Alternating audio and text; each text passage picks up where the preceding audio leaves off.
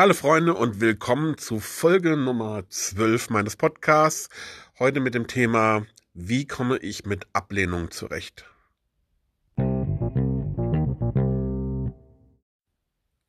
Was meine ich jetzt im Speziellen damit bei diesem Podcast? Ablehnung ist ein Thema, wo Musiker öfters mit zu tun haben und da möchte ich heute ein bisschen drauf eingehen und zwar in diese typischen Situationen, wo man auf Ablehnung stoßen kann. Das heißt zum Beispiel bei einer, wenn man sich bei einer Band vorstellen möchte oder wenn man bei, zu einer Audition geht, zum Beispiel für ein Musical oder äh, für eine größere, für ein größeres Engagement etc. Und Musiker machen oft den Fehler und nehmen diese Ablehnung persönlich. Was meine ich jetzt damit? Ähm, dadurch, dass man als Musiker generell über sein Instrument ja quasi sehr emotional ist in der Art und Weise, was man da tut und äh, das mit seiner Kunst verbindet etc., ist es oft so, dass man das nicht trennen kann ähm, mit den ganz einfachen offensichtlichen Tatsachen, die manchmal eine Rolle spielen, um ein Engagement zu bekommen. Ähm, das heißt, zum Beispiel als Schlagzeuger muss es nicht unbedingt daran liegen, dass man jetzt der oder ein schlechter Schlagzeuger ist, wenn man jetzt auf Ablehnung stößt, weil man bei einer Band vorgespielt hat. Aber es kann durchaus sein, dass die Band sich vielleicht eine andere Art von Schlagzeuger ähm, vorstellt. Ja, um es einfach mal spielerisch zu erklären, ähm, wenn jetzt die Band eher einen Schlagzeuger haben möchte, der ein bisschen, wie soll ich sagen, mehr loose spielt, also äh, etwas offener und äh, äh, ein bisschen, wie soll ich sagen, undifferenzierter, weil es halt zum Stil der Musik passt. Man selbst aber jetzt irgendwie der Drummer ist, der eher so äh, auf Präzision und äh, sehr, sehr klaren Sound aus ist beim Spielen, dann ist man wahrscheinlich eindeutig in dem Moment für diesen Job die falsche Person.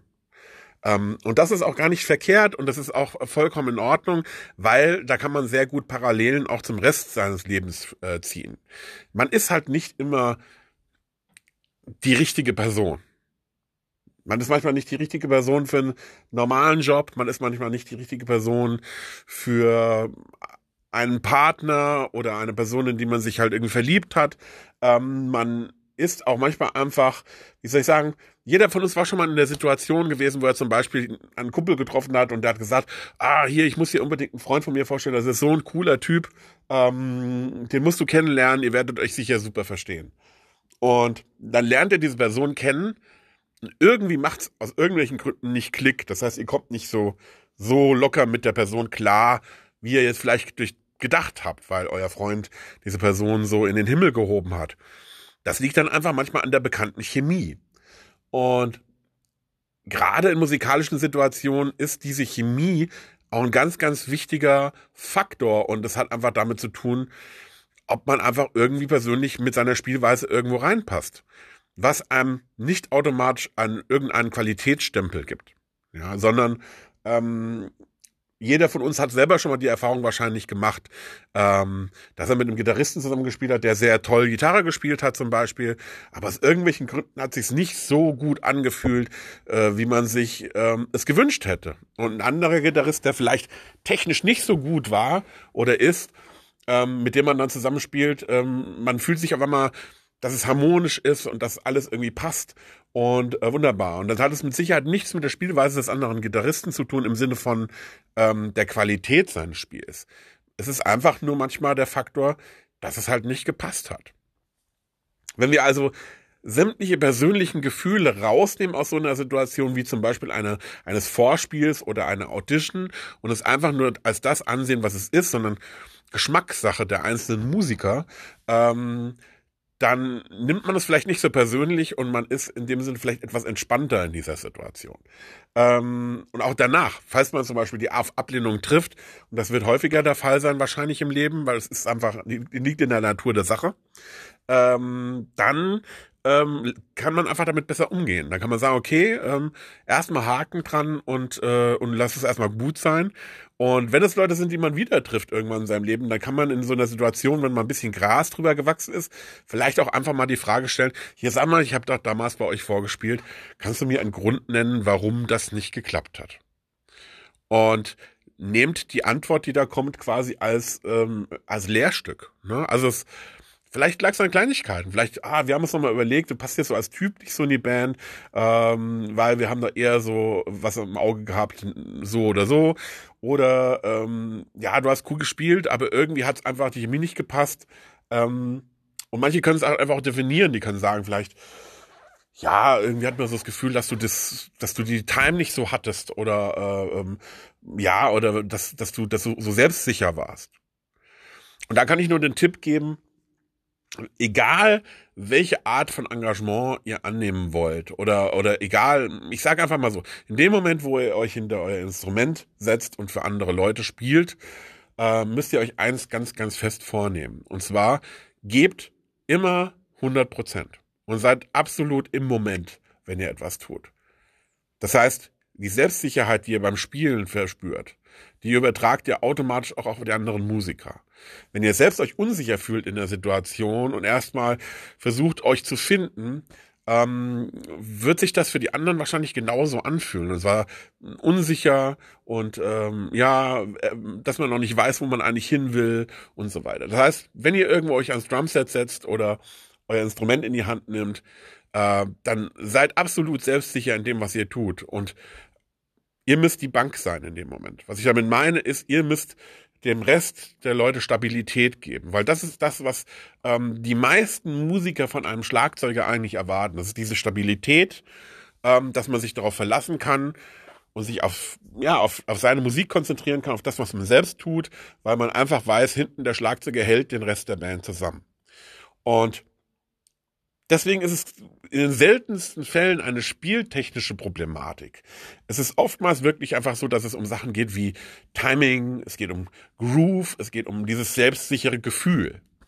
Und wenn ihr an irgendetwas arbeiten wollt im Vorfeld, dann macht ihr es genau, arbeitet ihr genau an diesen drei Dingen. Das ist das, was im Endeffekt euch den Job ähm, bei dieser Band etwas wahrscheinlicher macht. Und dann kommen wir zu dem nächsten Thema, was mit dieser Ablehnung auch zu tun hat. Und das ist, dass viele Dinge vor sich herschieben, weil sie der Meinung sind, dass sie nicht gut genug sind. Erstens mal, wenn man sein Instrument lernt, ist es sowieso ein, eine Lebensaufgabe. Das ist sowieso etwas, was nicht irgendwann abgeschlossen ist und dann äh, hat man irgendeinen äh, Gesellenbrief und da steht jetzt drin, dass man so ein total toller Schlagzeuger ist, ähm, sondern man als Musiker und als Instrumentalist lernt man sein komplettes Leben.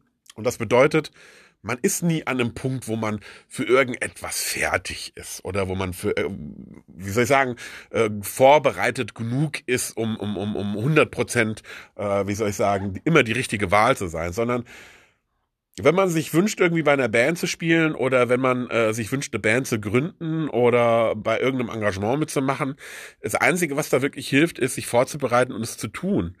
Ähm, und wie ich eben sagte, auch die Wahrscheinlichkeit mit ins Boot zu holen, dass man vielleicht abgelehnt wird. Wenn, wenn man aber von vornherein immer denkt, ja, na, ich krieg das, diesen Job sowieso nicht. Und äh, ja, nee, ich brauche da gar nicht vorzuspielen. Die wollen bestimmt jemand anders oder äh, die suchen bestimmt jemand, der besser ist als ich, ähm, dann werdet ihr es nie erfahren. Ich sage mal, das ist wie diese berühmte Situation in der Bar, ähm, wo er sich nicht traut, sie anzusprechen oder sie sich nicht traut, ihn anzusprechen. Man wird niemals wissen, ob etwas daraus werden kann, wenn man diesen Schritt nicht geht. Das heißt, ihr könnt nur das machen, was ich in meinen vorderen äh, oder in meinen vorigen Podcast-Folgen schon ganz oft selbst gesagt habe oder auch mit anderen äh, meiner Interviewpartner ganz oft Thema war. Ihr könnt euch nur gut vorbereiten. Ihr könnt nur euer Instrument versuchen, so gut wie möglich zu beherrschen. Ähm, in dem Moment, wo ihr jetzt seid. Und dann gebe ich euch den Tipp, sucht euch immer ja, ich sag mal so, greift nicht unbedingt nach den Sternen, das würde ich jetzt vielleicht nicht sagen, aber versucht euch immer Bands zu suchen oder Musiker zu suchen, die ein kleines bisschen besser sind als ihr. Und zeigt einfach, dass ihr das wirklich wollt. Und denkt immer daran, wenn ihr nicht ins Wasser springt, dann werdet ihr nicht schwimmen. Das bedeutet, wenn ihr nicht zu dieser Audition, zu diesem Vorspiel geht, werdet ihr mit Sicherheit nicht in dieser Band enden. Das heißt, gebt euch selbst die, die Chance, euch positiv zu überraschen. Und selbst wenn es eine Ablehnung gibt, ja, dann ist es halt einfach in dem Moment so. Aber das sollte im Prinzip immer, wie soll ich sagen, für euch nie etwas Persönliches werden, wo ihr euch emotional angegriffen fühlt, sondern ihr solltet versuchen, das aus einer sachlichen Perspektive zu beurteilen und einfach beim nächsten Job euch wieder gut vorzubereiten und wieder vorzuspielen. Und ihr werdet feststellen, wenn ihr Musiker fragt aus eurem Umfeld, Schlagzeuger fragt aus eurem Umfeld, die das seit Jahren machen oder die das professioneller machen, dass sie euch genau das Gleiche sagen werden. Die werden nicht jeden Job bekommen haben, für den sie sich beworben haben. Und, ähm, und das ist auch ganz normal so, dass es so ist. Ja, also Geschmäcker sind halt einfach unterschiedlich. Das gebe ich euch mit auf den Weg für diesen Podcast. Seid Selbstver äh, habt Selbstvertrauen, seid äh, äh, ja, tut euch selbst was Gutes und traut euch einfach mehr. Und wenn ihr irgendwo auf eine Bühne geht und sei es nur bei einer Jam-Session oder wenn ihr irgendwo in eine Audition geht, in ein Vorspiel geht, dann gebt 100 Prozent. Und damit meine ich nicht, sagt oder zeigt den Leuten nicht, wie toll ihr seid. Ja, als Schlagzeuger und versucht Schlagzeugerrepertoire zu präsentieren, sondern spielt den Song, songdienlich, mit Überzeugung, mit einem guten Groove und dass ihr das Gefühl den anderen vermitteln könnt, dass ihr eine sichere Nummer seid. Und das macht ihr auch, wenn ihr zum Beispiel bei einer Jam-Session auf die Bühne geht. Weil man weiß nie, wer im Publikum ist, man weiß nie, welchen Musiker man trifft, ähm, der vielleicht irgendwie für einen eine Möglichkeit hat oder einen Job hat oder einen Platz in seiner Band hat, der einen an dem Abend gesehen hat und gesagt hat, oh, derjenige ist aber echt mit Überzeugung auf die Bühne gehabt, gut gegroovt. Das hat wirklich einfach Hand und Fuß gehabt. Das heißt, nehmt solche Situationen einfach auch zum Anlass, das zu üben. Ja? alles, was irgendwie eine offene Situation ist, versucht immer für die anderen der beste Mitspieler zu sein. Und das ist sozusagen mein Abschlusswort gewesen. Ich hoffe, das hat euch ein bisschen Motivation gegeben. Dass, ich hoffe, das hat euch ein bisschen ähm, die Angst genommen vor solchen Situationen. Traut euch einfach, das ist mein Tipp. Ich wünsche euch was. Euer Juan. Bis zum nächsten Mal.